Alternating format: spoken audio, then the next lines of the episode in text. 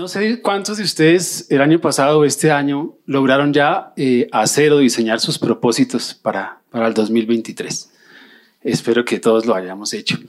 Y ya hoy es 8 de enero, el tiempo pasa muy rápido, ¿cierto? ¿Qué hace que estábamos esperando el 24 y el 31 y ya se llegó 8? Otros 11 meses para esperar, ¿cierto? Pero el tiempo pasa muy rápido y es muy bueno que lo que nos propusimos hacer, cambiar o aprender para este año, ya lo estemos aplicando, porque de lo contrario, si, no lo estamos haciendo, eh, podemos desmotivarnos y tal vez fracasar en el intento por cumplir esos, esos propósitos. Y hablando de propósitos, eh, quiero que hagamos un ejercicio. Voy a mostrarles los 10 propósitos más comunes para el año 2023. La idea es que ustedes los puedan ver. Eh, ahí ustedes se contestan, ahorita les pregunto. Y es de esos cuántos ustedes ya tienen, o sea, que si coinciden con los que están ahí, ¿listo? Entonces tienen cinco segundos para que los puedan eh, ver y analizar. ¿Listos? Sí, ya, todos. Bueno, entonces levanten la mano, por favor, los que tienen de cero a cinco propósitos, iguales a los de esta lista. Uy, aquí hartos y acá de 0 a 5 propósitos en esta lista. Bueno, aquí ya levantaron, no las escondan la mano. Y los que tienen de 5 a 10 propósitos que coincidan acá, por favor, levanten la mano. Bueno, eh, ¿por qué hice este ejercicio? Porque dice que son los más comunes, ¿sí? Y veo que sí son los más comunes, porque la mayoría levantamos la mano. Entonces, eh, este año queremos viajar al extranjero, ¿cierto? Sí, queremos viajar al extranjero, hacer ejercicio, eh, saldar deudas, eh, aprender un idioma, aprender un instrumento musical, cambiar de trabajo, aprender a cocinar, estudiar un posgrado, leer un libro al mes y comer saludable. Creo que por lo menos uno de esos todos lo tenemos, ¿cierto? Y, qué chévere que, hagamos eso, pero me llamó la atención, estuve investigando un estudio estadístico eh, realizado por el Departamento de Psicología de la Universidad de Scranton de Pensilvania y encontraron estos cuatro datos que me parecieron curiosos. El 25% no logran sus propósitos ni siquiera durante la primera semana. Espero que no haya ninguno de esos acá. El 77% renuncia después de la primera semana. Alto, ¿no? ¿Cierto? El, 46, el 40% renuncia luego de seis meses y el dato que más me llamó la atención es y solo el 8% cumple sus propósitos durante todo el año. Muy bajito, ¿cierto? El 8%. Y el título de, de, de esta palabra es, a propósito de ese 8%, propósitos de comienzo de año, ¿por qué no se logran? Y quería preguntarles en esta mañana, ¿por qué creen que no se logran esos propósitos? ¿Qué dicen en esta parte? Disciplina y perseverancia. ¿Qué otra? ¿No? Por acá. Falta de planeación. Falta de planeación. ¿Qué otra? Por allá. Determinación. Pereza. Pereza. Bueno. Vamos a leer lo que dice Proverbios 3 del 5 al 6. Dice, pon toda tu confianza en Dios y no en lo mucho que sabes. Toma en cuenta a Dios en qué? En todas tus acciones y Él que te ayudará en todo. Amén. Realmente eh, hay varias razones como las que ustedes mencionaron que explican el por qué no se cumplen esos propósitos. Falta de disciplina, de autocontrol, eh, por desánimo, porque se cansan, por falta de planeación. Pero el trasfondo de todo es que, que no tenemos en cuenta a Dios en el diseño de nuestro plan de vida. ¿sí? No, tenemos no tenemos en cuenta a Dios en el diseño de esos propósitos. Y un ejemplo es este, ¿cuántos de esos 10 propósitos, cuántos de esos tenían que ver con tener una relación con Dios? Ninguno, ¿cierto? Entonces, no tenemos en cuenta a Dios en esa construcción de esos planes y es una de las razones por las que no llegamos a cumplir o solo podemos estar en ese 8% de cumplimiento. ¿Por qué? Porque lo hacemos en nuestras fuerzas, ¿cierto? ¿Y nuestras fuerzas cómo son? Limitada, ¿cierto? Nos cansamos fácilmente. Y es tonto, perdón la palabra, pero es tonto creer que alejados del Señor Jesucristo podemos hacer cosas buenas. Alejados de Él podemos hacer cosas, sí, pero no buenas, ¿cierto? La palabra dice que me es lícito hacer todo, ¿cierto? Pero no todo me conviene, no todo es bueno. Entonces necesitamos estar eh, o involucrar a Dios en ese diseño de esos propósitos. Amén. Eh, gracias por el apoyo. Eh, el segundo es que utilizamos más la energía, ¿sí? Nos desenfocamos, ¿cierto? Miren lo que dice Mateo 6:33. Más buscad primeramente que el reino de Dios y su justicia, y todas estas cosas os serán añadidas, ¿cierto? Y todos estos propósitos os serán añadidos, ¿sí? ¿Qué pasa con nosotros a veces? Que nos, digamos, gastamos toda la energía por ir detrás de esos propósitos, de esas añadiduras. ¿Y qué pasa? Que nos descargamos. No sé si ustedes han visto un carrito de esos de control que cuando va, inicia con toda, ¿no? Y cuando empieza como a fallarle la pila, como que, ah, y a veces como que sí, a veces como que no, ¿cierto? Igual pasa con nosotros. Nos vamos detrás de esos propósitos vamos corriendo, invertimos todo el tiempo, recursos, todo, y a mitad de camino nos desgastamos. ¿Y qué pasa? Que olvidamos ir a donde quién? Al que nos recarga, ¿cierto? Por eso dice la palabra, más buscad primeramente el reino de Dios y su justicia y todas estas cosas que serán añadidas. Amén. Entonces, esas son dos de las causas principales por las que los propósitos de comienzo de año no son cumplidos. Miren, no sé si recuerdan el ejemplo de Daniel y sus amigos. Porque cuando involucramos primeramente a Dios en, ese, en ese diseño de esos propósitos, Dios nos capacita, Dios nos da el poder, Dios nos da la gracia, Dios nos abre las puertas para que el resto de propósitos se cumplan. ¿sí? Miren lo que le pasó a Daniel y sus amigos. Dice la palabra que ellos, ¿qué hizo Daniel? Se propuso no contaminarse con el mundo, o sea, puso a Dios primero, ¿cierto? Y dice que cuando el rey llamaba a Daniel, a sus amigos y a todo su grupo de adivinos y magos y todo eso, decía que encontraba a Daniel y a sus amigos diez veces superior al resto, ¿sí? Y eso pasa con nosotros o debe pasar con nosotros. Cuando involucramos a Dios en ese diseño, nosotros vamos a ser diez veces superiores a los demás y no en comparación, diez veces superiores en recursos sobrenaturales para poder cumplir esos propósitos naturales. Amén. Entonces, eh, y ahora con esto no quiero decir que sea malo eh, em, organizar o proyectar esos propósitos, porque eh, Dios sabe de qué tenemos necesidad, ¿cierto? El que quiera estar ejercitado, eso está bien. ¿Por qué? Porque nuestro cuerpo debe estar sano, debe estar ejercitado. ¿Por qué? Porque el cuerpo de nosotros es el templo del Espíritu Santo. Entonces Dios sabe eso, ¿cierto? Dios sabe que en nosotros es, nos gusta conocer otros lugares, ¿cierto? Sí, nos gusta conocer otros lugares para ver sus maravillas y todo eso. No sé, cuando ustedes salen y uno va de esto y ve un pajarito, ve un árbol, ve una cascada y uno dice, uy, Señor, esto, esto es sobrenatural, ¿cierto? No sé cuántos eh, quisieran o tienen proyectado ir a Dubái, ¿sí? Algunos, ¿cierto? Eh, a París a tomarse la foto con la Torre Eiffel, ¿cierto? A Saboya a buscar la cucharita, ¿sí? Todo eso. Bueno, no entiendo por qué se ríen. No entiendo por qué se ríen con lo de Saboya. ¿Cuántos han ido a París acá? Levanten la mano. Dos. ¿Y cuántos han ido a Saboya? Dos. Lo mismo, ¿sí ven? Es lo mismo. Entonces no entiendo por qué se ríen de, de Saboya. Bueno, eh, Dios también desea que cambiemos tal vez de trabajo, ¿sí? Que, que, seamos promovidos, que nuestro ingreso se doble o se triplique, ¿cierto?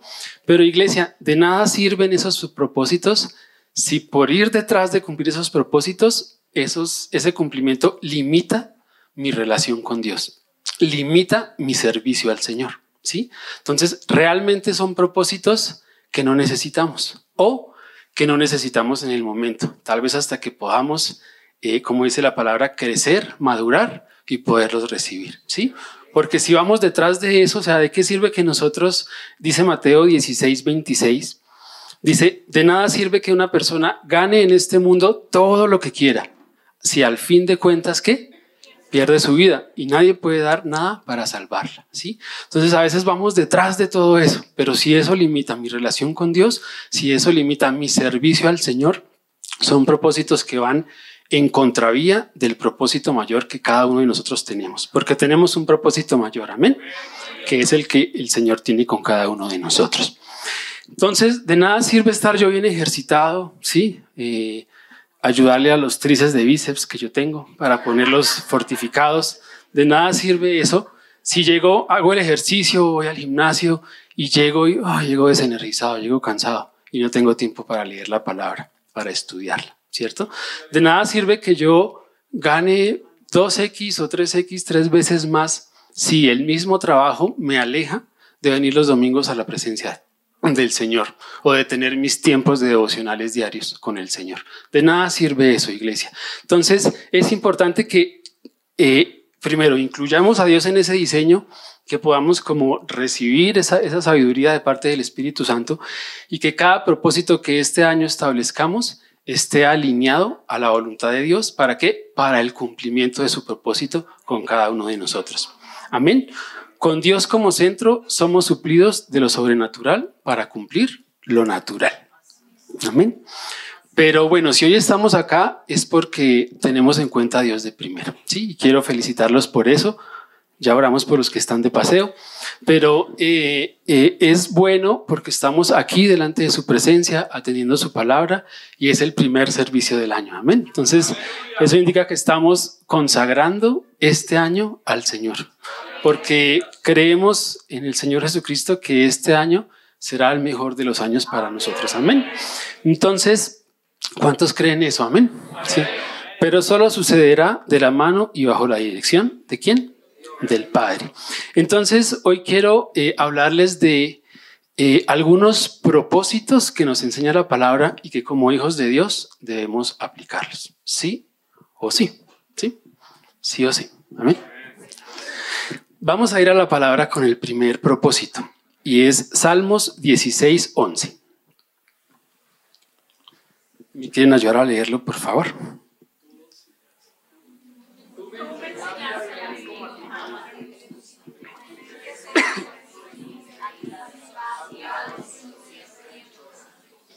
Menos mal que es empezando año. Vamos a leerlo fuerte a la voz de tres. Un, dos, tres. Tú me enseñaste a vivir como a ti te gusta.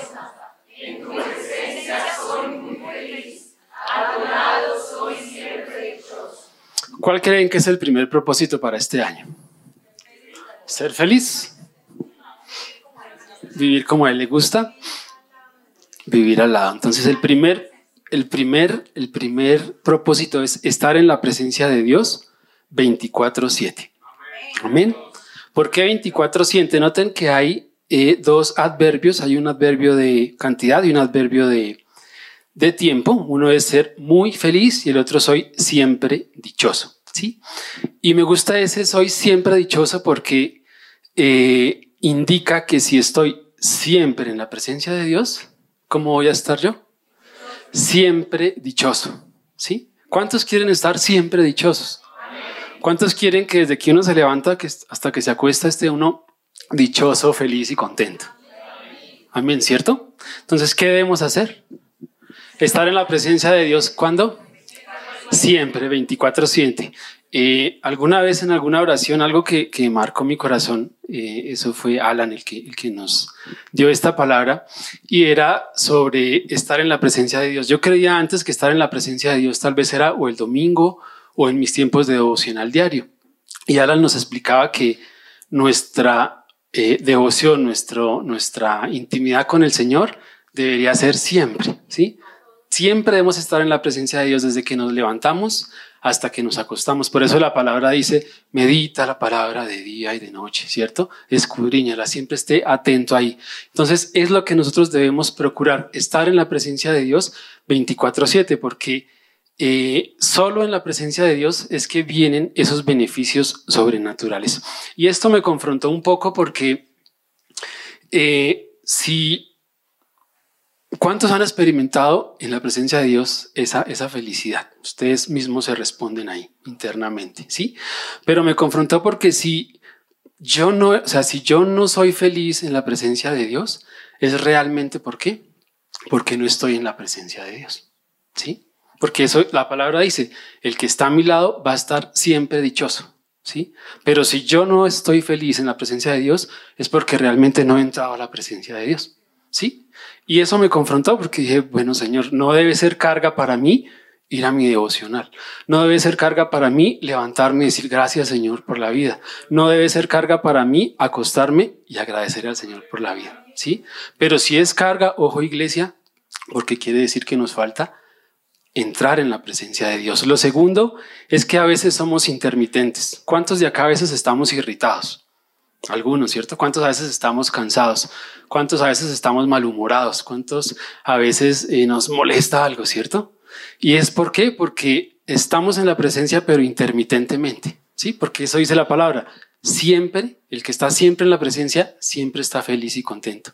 El que está intermitentemente, pues intermitente va a estar, ¿cierto? Entonces, ¿cuál es, la, cuál es el antídoto para cuando estamos de esa manera? Ir a la presencia de Dios, ¿sí? Si alguno de nosotros acá todavía nos molesta que si vamos por la carretera y nos cierra un carro, ¿todavía les molesta? Ustedes se contestan, ¿cierto? Si a veces eh, no lo saludan, que a veces uno le deja la mano estirada y le toca hacer uno, ¿cierto? que le toca ahí como para no sonrojarse que a veces eh, me miran mal, que a veces hablan mal de mí, ¿cierto? Que a veces me dicen aleluya y uno como que, ¿cuál aleluya? ¿Cuál aleluya? ¿Cierto? Entonces, si esas cosas aún pasan, si, si cosas como esas aún nos irritan, el diagnóstico cuál es? Que nos falta estar en la presencia de Dios 24/7. Nos falta más presencia de Dios. Y quiero que miremos Lucas 10 del 40 al 42. Es un ejemplo muy chévere. Creo que ya lo han lo han, lo han leído, pero vamos a, a, volverlo a ver. Dice, pero Marta, que estaba ocupada con muchos propósitos de Año Nuevo, se acercó a Jesús y le dijo, Señor, ¿no te importa que mi hermana me deje trabajar sola? Dile que me ayude. Jesús le respondió, Marta, Marta, estás preocupada y aturdida con muchas cosas, pero una sola cosa es necesaria. María, ¿qué? Ha escogido la mejor parte y nadie se la quitara. ¿Cómo estaba Martica? Preocupada, estresada, ¿cierto? ¿Y cómo estaba María? ¿En dónde dice que estaba tranquila? A ver. Bueno, no dice en esta versión cómo estaba María, pero por la reacción de Martica, Martica estaba muy rabona, muy raboncita. ¿sí? para los de otros países, Raboncita no es de cola grande, sino que está muy enfadada, muy brava, ¿cierto? Eh, por esa reacción de Martica, porque noten que Martica fue como hasta un poco atrevida con el Señor Jesús, porque miren lo que le dijo. Le dijo, no te importa que mi hermana me deje trabajar sola, dile que me ayude. Sí, o sea, casi que como que mandando al Señor. Yo creo que yo no lo haría. Bueno, de pronto sí estoy raboncita. Pero por la reacción de Martica, María estaba, ella ya toda con sus quehaceres y María ya estaba allá como, como allá, como dice la palabra, siempre dichosa, contenta. Dicen en otras versiones que estaba como a los pies de Cristo. ¿Por qué? ¿Dónde estaba Martica? En las preocupaciones, en las añadiduras. ¿Y dónde estaba María? En la presencia de Dios. Entonces, noten cómo estar en la presencia de Dios a veces se olvida como el, el, otro mundo, ¿cierto? ¿Por qué? Porque estamos enfocados en nuestro proveedor, en nuestro creador, en nuestro sanador. Ahora miren lo que dice la otra parte. Pero una sola cosa es necesaria. Iglesia, como hijos de Dios, lo único que necesitamos es estar en la presencia de Dios. Es, dice, una sola cosa es necesaria. María, esa es la otra parte, María ha escogido la mejor parte. Iglesia, la mejor parte que nosotros podemos escoger es estar en la presencia de Dios. Lo mejor que podemos escoger no es el carro, no es la casa, no es el esposo. Ahora, con esto no estoy diciendo que debemos hacerlo bien, ¿sí? Pero no es lo mejor. Lo mejor es estar donde? En la presencia del Señor. Amén. La segunda causa por el, o no, la primera causa eh, o la razón por la cual no se cumplen esos propósitos, según el estudio, es el cansancio. Hay muchos quehaceres, el afán del mundo nos, nos agobia, nos agota. Y eh, noten lo que dice, me llama la atención porque si es la mayor causa, el Señor tiene como el antídoto para eso. Miren lo que dice Éxodo 33, 14. Y él dijo, ¿quién dijo? Dios, ¿a quién le estaba hablando ahí? Bueno, a Moisés. Y él dijo, mi presencia irá contigo y te qué? y te daré descanso. Entonces, noten cómo en la presencia recibimos lo sobrenatural para cumplir las añadiduras y los propósitos. ¿sí? Cuando digo añadiduras, no las estoy como subvalorando, ¿no? Porque son importantes, pero son añadiduras al final de cuentas. ¿sí? Entonces, eh, esto también me llamó la atención porque eh, la palabra en nosotros cansado no debería existir. ¿Por qué? Porque si estamos cansados, ¿qué debemos hacer? Ir a la presencia, ¿qué? A recibir el descanso, ¿cierto? Entonces, cuando estemos cansados, lo que tenemos que hacer es que ir a la presencia de Dios. Entonces, miren esto. No se cumplen los propósitos de Año Nuevo porque estamos cansados. Si llevamos a, como otra parte, como a traslapar esa parte, podríamos decir, no se cumplen los propósitos de Año Nuevo. ¿Por qué? No vamos a la presencia de Dios. ¿Sí? ¿Por qué? Porque solo la presencia de Dios nos da descanso. Y es peligroso eh, aplazar y aplazar un propósito. No sé a cuántos de ustedes eh, pasa un año, dos años, cuatro años, diez años, toda la vida y no se logra un propósito. ¿Sí les pasa o no les pasa? Sí. Bueno, no sé si les da pena o es porque no. No sé. Pero eh, hay, hay propósitos que uno dice empieza en enero, en febrero y en marzo y uh, el otro año lo hago. Y empieza el año y no, este sí es el año. Y siete años después, no, pero es que este sí tiene que ser el año el que cumplo eso, ¿cierto? Y es peligroso, ¿por qué? Porque cuando dejamos de cumplir esos propósitos, se afecta el cumplimiento del propósito de Dios en nuestra vida, ¿sí? Porque si un propósito es leer la palabra y no la leo, se afecta el propósito de Dios en mi vida dejo de aprender lo que Dios tenía para mí en ese año. ¿sí? Entonces es importante que podamos eh, tener esa conciencia y también poder eh, llamar al Señor a nuestra vida y decirle, Señor, ayúdanos para que los propósitos que este año, eh, o dentro de esos propósitos de este año, sea estar en tu presencia, porque solo en tu presencia recibimos poder, gracia, gozo, hay plenitud de gozo, eh, recibimos esa paz que sobrepasa todo entendimiento. Amén. Entonces, ese es el primero. Vamos a ver el segundo. Leamos Primera de Tesalonicenses 5:18. Dice la palabra, den gracias que a Dios en cualquier circunstancia. Esto es lo que Dios espera de ustedes como cristianos que, que son. ¿Cuántos cristianos hay acá en la casa de Dios? Amén, ¿cierto? Y me llama la atención que la palabra dice que debemos ser agradecidos en todo tiempo, ¿sí? En toda circunstancia. Agradecer cuando las cosas van bien, pues es chévere, ¿cierto? Cuando recibimos un favor y lo necesitamos, uno dice, uy, muchas gracias, lo necesitaba, gracias, gracias, estoy muy agradecido, ¿cierto? Pero cuando las cosas van como, es fácil agradecer, ¿no es cierto? Eh, en módulo 1 yo aprendía de, nuestra pastora eh, un ejercicio que me llamó mucho la atención y era, ella ponía eh, situaciones como adversas y decía, bueno, vamos a agradecer por esto. Una de esas era, eh, si hoy amaneces en urgencias en el hospital, ¿por qué deberías dar gracias? Entonces yo dije, en mi mente dije, no, pues yo no debo dar gracias aquí, porque si estoy acá enfermo, maluco, sí, que se me sale el hígado, estoy bien maluco, ¿y por qué debo dar gracias? Entonces mi mente estaba configurada a que solo me quejaba o, no, era, no era agradecido. Pero cuando dijo, pero sí, hay, hay muchas cosas por qué agradecer cuando alguien está en urgencias en el hospital. Y dije, bueno, pero ¿cuál? Una, que tiene una EPS.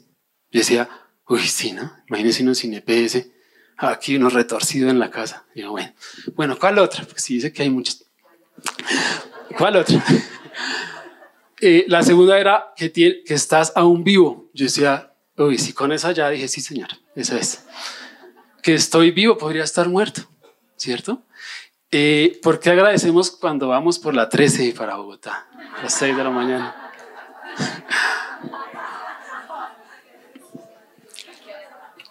Igual, porque tenemos, porque tenemos trabajo. Esa es una forma.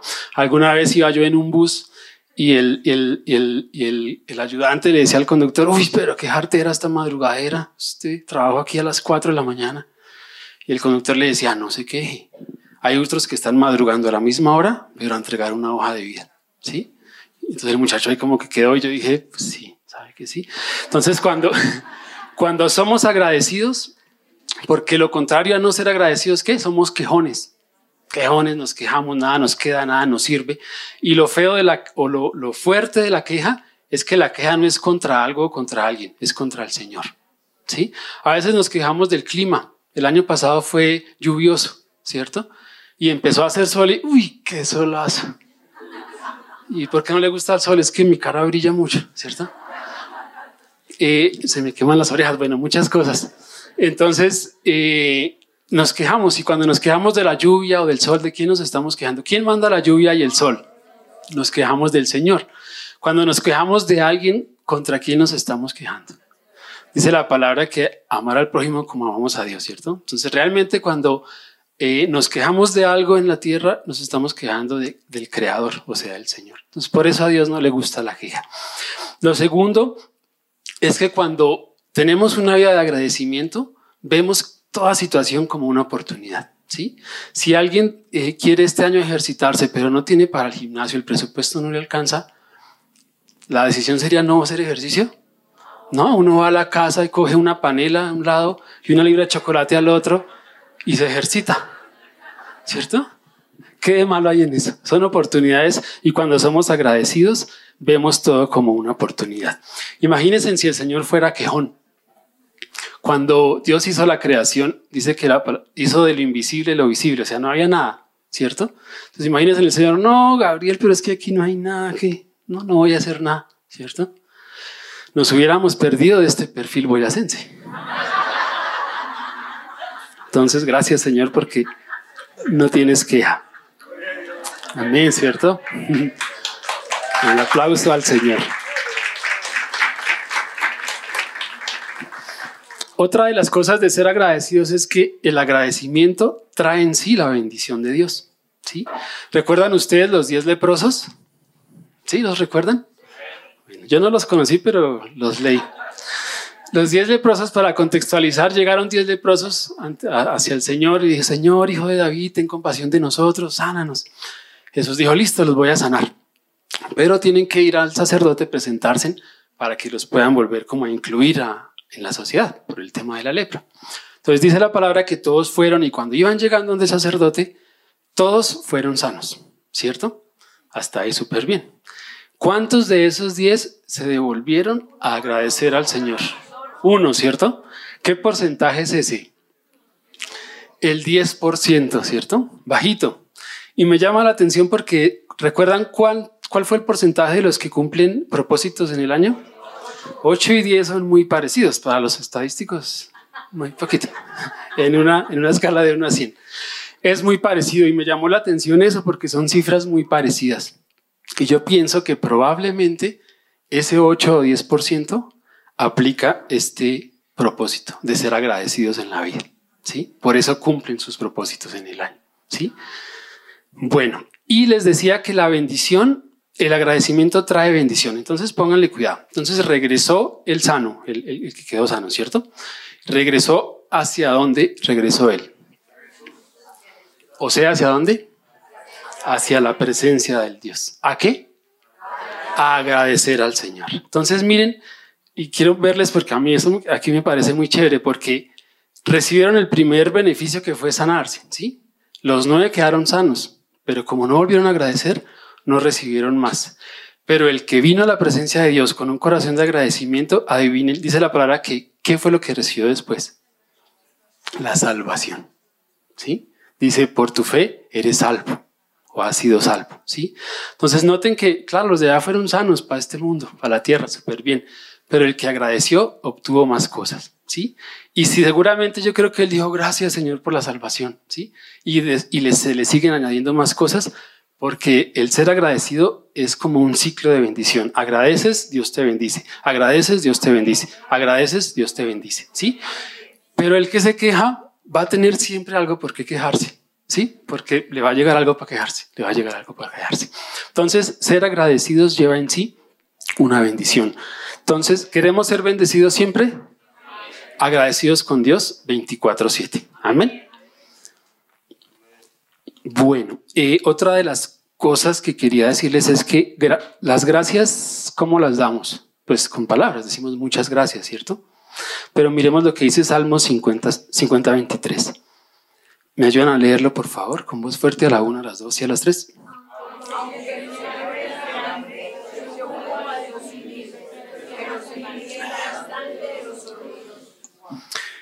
Eh, gracias por la lectura, pero es que era Salmo 50, 23. Harto que leen, ¿no? Salmo 50, 23 dice, si de veras quieres honrarme, tráeme ofrendas de gratitud. Si corriges tu conducta, yo te salvaré. Una manera de también dar gracias al Señor es con acción de gracias. ¿sí? Y el Señor dice, tráeme ofrendas de gratitud. ¿Cuáles son esas ofrendas de gratitud? ¿Cuáles creen que son? Sí, entonces es nuestro tiempo, nuestros talentos y nuestros recursos. Esas son las ofrendas de gratitud que podemos darle al Señor. Está bien orar y decirle gracias, Señor, por todo, ¿sí? Pero también Dios nos exige acción de gracias, que podamos darle a Él nuestro tiempo, nuestros talentos y nuestros tesoros. Eso quiere decir que cuando servimos y ofrendamos, estamos siendo agradecidos con el Señor. Amén.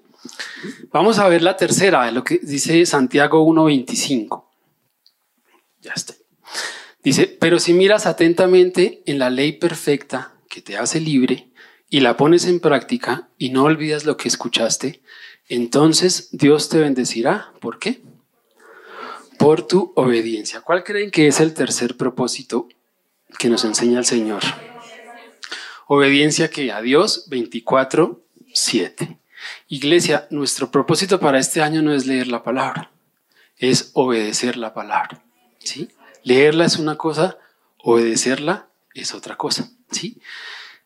Y para que la palabra llegue a ser obedecida, tiene que hacer como un ciclo en nosotros. Y voy a, ustedes dirán, no, este muchacho ya se puso a hablar a través de maticas.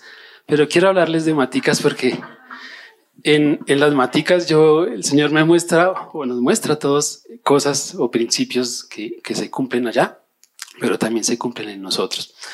Y voy a mostrarles un proceso que se llama transpiración en las plantas. No sé si han escuchado qué es la transpiración, pero básicamente la transpiración es el movimiento que tiene el agua dentro de la planta. Entonces el agua entra por la raíz, recorre el tallo, recorre toda la planta cumpliendo todas sus funciones y sale por la hoja. ¿sí? Sale, entonces aquí entra en estado líquido y sale en estado líquido como en un 10% y un 90% en estado gaseoso o en forma de vapor. Esa es básicamente la transpiración. Y me gusta porque en nosotros la palabra tiene que ser igual. La palabra tiene que entrar, tiene que recorrer todo nuestro ser y tiene que salir, no sé los porcentajes, un 10% como entra líquida, como entra en palabras y en y lo que escuchamos, ¿cierto? Entonces, eh, no sé si un 10, pero es menos. También debemos, debe salir en esa forma. Por eso nosotros hablamos la palabra, por eso aconsejamos, por eso le decimos a otro, venga y reciba al Señor Jesucristo, ¿cierto? Pero otro porcentaje más alto es en obediencia, es en acción de gracias, ¿sí? Eh, hay una, bueno, creo que ustedes ya la conocen que dice que predica y si es necesario habla, ¿cierto? Entonces, nuestra obediencia es eh, esa transpiración de la palabra. Nuestra, la palabra en nosotros se tiene que notar. ¿En qué? En cómo hablamos y en cómo actuamos. Actuamos obedeciendo conforme a la palabra que nos da el Señor. Amén. Eh, y quiero explicarles acá tres cositas. Una es la entrada. La, raíz tiene muchos mecanismos. Me llama la atención porque la raíz no solo se queda con un mecanismo para que el agua entre. Hay uno que se llama eh, gradiente de concentración y es que si acá hay mucho, tiene que moverse a donde hay menos concentración. Eso se llama. Entonces, uno, tiene que haber mucha palabra alrededor de nosotros para que entre, ¿sí? Porque, porque nosotros hay poca, en el Señor hay mucha. Entonces tenemos que ir al Señor donde hay mucha para que pueda entrar y pueda moverse, ¿sí? La otra es intercepción radicular y es que si el agua está por acá, la planta alarga sus raíces. O sea, se esfuerza por conseguir la palabra. Entonces nosotros debemos esforzarnos por ir a la palabra, por leerla, por... ¿Se acuerdan de la palabra memo? ¿Sí? Memorizarla, entenderla, meditarla y obedecerla, ¿cierto? Entonces debemos esforzarnos, debemos invertir, ¿cierto? En tener una Biblia, en comprar libros, en ir a CEPCO, en ir a REMA, en venir aquí a estudio bíblico, estar el mayor tiempo expuestos o conectados a la palabra del Señor. Porque quiero mostrarles un video Porque a veces, bueno, no, aquí no pasa, pero para que lo tengan en cuenta. Este niño a, va a presentar el parcial está estudiando. ¿Cómo lo ven? Bueno, muchas gracias. Eh, al principio da risa, ¿cierto? A mí me dio risa cuando le dije, ay, qué niño ingenuo, ¿cierto? Pero a veces pasa y nosotros igual, ¿sí? Recuerden que tenemos que tener varios mecanismos para que la, el agua o la palabra entren, ¿sí? Ese no es el mejor mecanismo, ¿sí? ¿Cierto que no? Y a veces nos pasa y literal a veces leemos y no entendemos. Literal a veces leo un capítulo y al, de hecho, a veces pasa que uno dice, uy, qué buena predica. ¿Y de qué se trató? Como que uno que hace fuerza por allá a ver si le sale alguna palabra. Sí. Y eso, o sea, es, nos da risa, pero es, es fuerte, ¿sí? Porque si la palabra no entra, si la palabra no entra, no va a ser obedecida, no cumple su ciclo. Lo segundo es que recorra. Entonces, el agua en la planta cumple la mayoría de funciones fisiológicas. En el recorrido que hace, eh, pasa por todo lado y cumple muchas funciones. La palabra en nosotros igual. En el recorrido por todo nuestro ser, tiene que renovar nuestra alma. Tiene que renovar nuestros pensamientos, la forma que vemos, la forma que hablamos, nuestra conducta, porque eso hace la palabra en el recorrido. Y por último, la salida, lo que les decía. La misma palabra que entra tiene que salir en palabra y en acciones de obediencia. Amén. Entonces, ahora, cuando ese ciclo es cumplido, la bendición es añadida. O sea, cuando la, palabra entra, transforma nuestro ser y sale, obedecemos y por eso hay bendición en nuestra vida. Porque miren lo chévere que pasa en las plantas. En ese movimiento del agua, que entra por la raíz, sube y sale, adivine el agua que arrastra. Los nutrientes. Es la única manera como los nutrientes pueden llegar a la hoja para que se pueda fabricar un fruto. ¿Sí? Entonces el agua arrastra esos nutrientes para que hayan frutos. Igual pasa con nosotros. La palabra tiene que, la palabra arrastra esa bendición para nuestra vida. Cuando entra, cumple su proceso y sale en palabra y en acción de gracias. Amén. Entonces, ese es el tercero. Obedecer la palabra, obedecer a Dios 24/7. Eh, el cuarto y último, vamos a leer Mateo 9, 35, 38. Antes de ir a eso, el, este es el año de transpirar la palabra, iglesia. Amén. Bueno, trabajar por la cosecha 24-7 es el cuarto propósito. Dice en Mateo 9, 35 al 38. Jesús recorría todos los pueblos y aldeas enseñando en las sinagogas, anunciando las buenas nuevas del reino y sanando? Toda enfermedad y toda dolencia. Al ver a las multitudes que tuvo el Señor Jesús, compasión de ellas, porque estaban como agobiadas y desamparadas, como ovejas sin pastor. La cosecha es abundante, pero son pocos que los obreros. Les dijo a sus discípulos, pídanle por tanto al Señor de la cosecha que envíe obreros a su campo. Entonces, el cuarto propósito es trabajar por la cosecha 24/7. Y me llama la atención y yo no creo que eso sea coincidencia porque eh, creo que es un propósito que también debemos eh, aferrarnos a él y cumplirlo para ULSDT en el año 2023. ¿Por qué? No es coincidencia que en este año nuestro auditorio va a duplicar su capacidad. ¿sí? Se va, ya tenemos, ya detrás de, de esa, ¿cómo se dice? De, esa tela eh, hay algo muy chévere para nosotros, ¿sí? Pero también hay algo muy chévere para quién? Para esa gran cosecha. La palabra de Dios dice que el Señor Jesucristo se fue a preparar morada para nosotros, ¿cierto? Pero también estoy seguro que Él está preparando espacios y sillas para esa cosecha que está afuera, porque dice la palabra que hay una gran cosecha. Y pocos son los obreros. Amén. Dos cosas quiero decir de acá. Si hay pocos obreros, este año es el año de dar el paso y convertirnos en obreros. ¿Sí? Menos silla y más obra.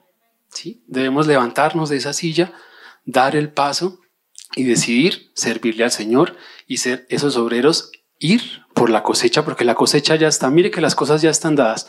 La cosecha está, el espacio está, como algo así como el granero, ¿sí? El granero está, ¿sí? ¿Qué falta? Obreros para que vayan y traigan esa cosecha. ¿A dónde? A la presencia de Dios. Amén. Esa es una cosa. Y lo segundo, como son pocos obreros, eh, no sé cuántos el año pasado eh, trataron como de cansarse en el servicio al Señor. Ya al final, si fue en junio, hay que orar más.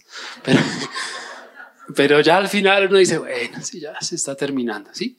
Pero como son muy pocos obreros, ¿qué debemos hacer? Trabajar al doble por esa cosecha, ¿sí? Iglesia, ¿por qué no debe existir en los servidores del Señor la palabra cansancio? Porque van a la presencia del Dios, del Señor y encuentran descanso. Noten lo que les digo, cada propósito natural tiene que ver con el gran propósito que tiene Dios en nuestra vida. Y un propósito es ir por esa cosecha. Amén. Entonces, iglesia, este es el año de dar ese paso, de decir, me paro de esta silla, ¿sí? Y voy a trabajarle al Señor, ¿sí? Porque el Señor no se queda con nada, ¿sí? Y no sé cuántos queremos llegar al Señor y decirle, Señor, que el Señor nos diga, buen siervo fiel, ¿sí? Entra, fuiste juicioso. Amén. Entonces, eh, debemos trabajar por la cosecha. Ahora, para también dar ese paso, se necesita de esfuerzo, ¿sí? Se necesita de capacitarnos, ¿sí? Se necesita de eh, ir a los módulos, ¿cierto? De formarnos, de ir a un encuentro, de estar en SEPCO, en REMA y sobre todo de disponer nuestro corazón al Señor para ser útil en sus manos. Amén.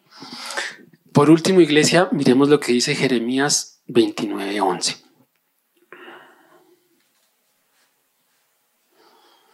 Dice, porque yo sé muy bien los planes que tengo para ustedes, afirma el Señor. Planes de bienestar y no de calamidad, a fin de darles qué? Un futuro y una esperanza. Iglesia, los planes que Dios tiene para nosotros son los mejores planes. ¿sí? Dios quiere para nosotros lo mejor Dios quiere que este sea el año o el mejor año que hemos tenido. ¿Sí? Eso quiere el Señor para nosotros, ¿sí? Con sus planes, no con nuestros planes. Por eso dice la palabra, porque yo sé muy bien los planes que tengo, ¿sí? Si sabemos muy bien cuáles son los planes del Señor, lo que tenemos que hacer, eso lo, nos lo enseñaba nuestro pastor Oscar, es entrar en esos planes. Y esos planes, o unos de esos planes son estos cuatro planes que les explicaba hoy, ¿sí? obedecer al Señor, estar en su presencia. ¿Cuál era el otro? Ser agradecidos y trabajar por la cosecha. Hay muchos más, ¿sí? Que yo sé que el Señor nos los irá mostrando y si nos ponemos juiciosos a, leer su palabra, Él nos los mostrará. Pero debemos entrar en esos planes para poder eh, experimentar la voluntad de Dios que es buena, agradable y perfecta. No nos quedemos con solo decir, sí, la voluntad de Dios es buena, agradable y perfecta. ¿Y cómo está? Ahí vamos, ¿cierto? Ahí vamos. No, esa no es la voluntad de Dios. La voluntad de Dios es que podamos crecer, estar en su presencia, pero cumplir su propósito. Y cuando cumplimos su propósito, todas estas cosas serán cumplidas. ¿sí? Dios quiere que, que Dios quiere darnos el gusto de conocer Saúl. Dios quiere darnos ese gusto, ¿cierto? Dios quiere que estemos ejercitados, Dios quiere que aprendamos otro idioma, que seamos promovidos. Eso Dios quiere para nosotros. Amén. Pero es el año de que podamos eh, consagrar este año al Señor y poder eh, entender la importancia que es eh, sumergirnos en su presencia. ¿sí? Entender que lo, lo único que necesitamos que es es su presencia. La mejor parte que podemos escoger que es es el Señor, porque solo en el Señor nos pasarán cosas buenas. Solo en el Señor seremos provistos para cumplir el resto de, de propósitos que, que hayamos eh, dispuesto eh, con la ayuda del Espíritu Santo para, para este año. Si es la primera vez que te conectas con nuestra iglesia y quieres aceptar a Jesús en tu corazón, te invitamos a que des clic en este video. También queremos conocerte, así que te invitamos a que nos dejes todos tus datos personales en nuestro sitio web. Por último, si quieres ver nuestro último video, te invitamos a dar clic aquí. Recuerda suscribirte, activar las notificaciones y seguirnos en todas nuestras redes sociales. Somos un lugar cerca de ti y trabajamos por una nueva generación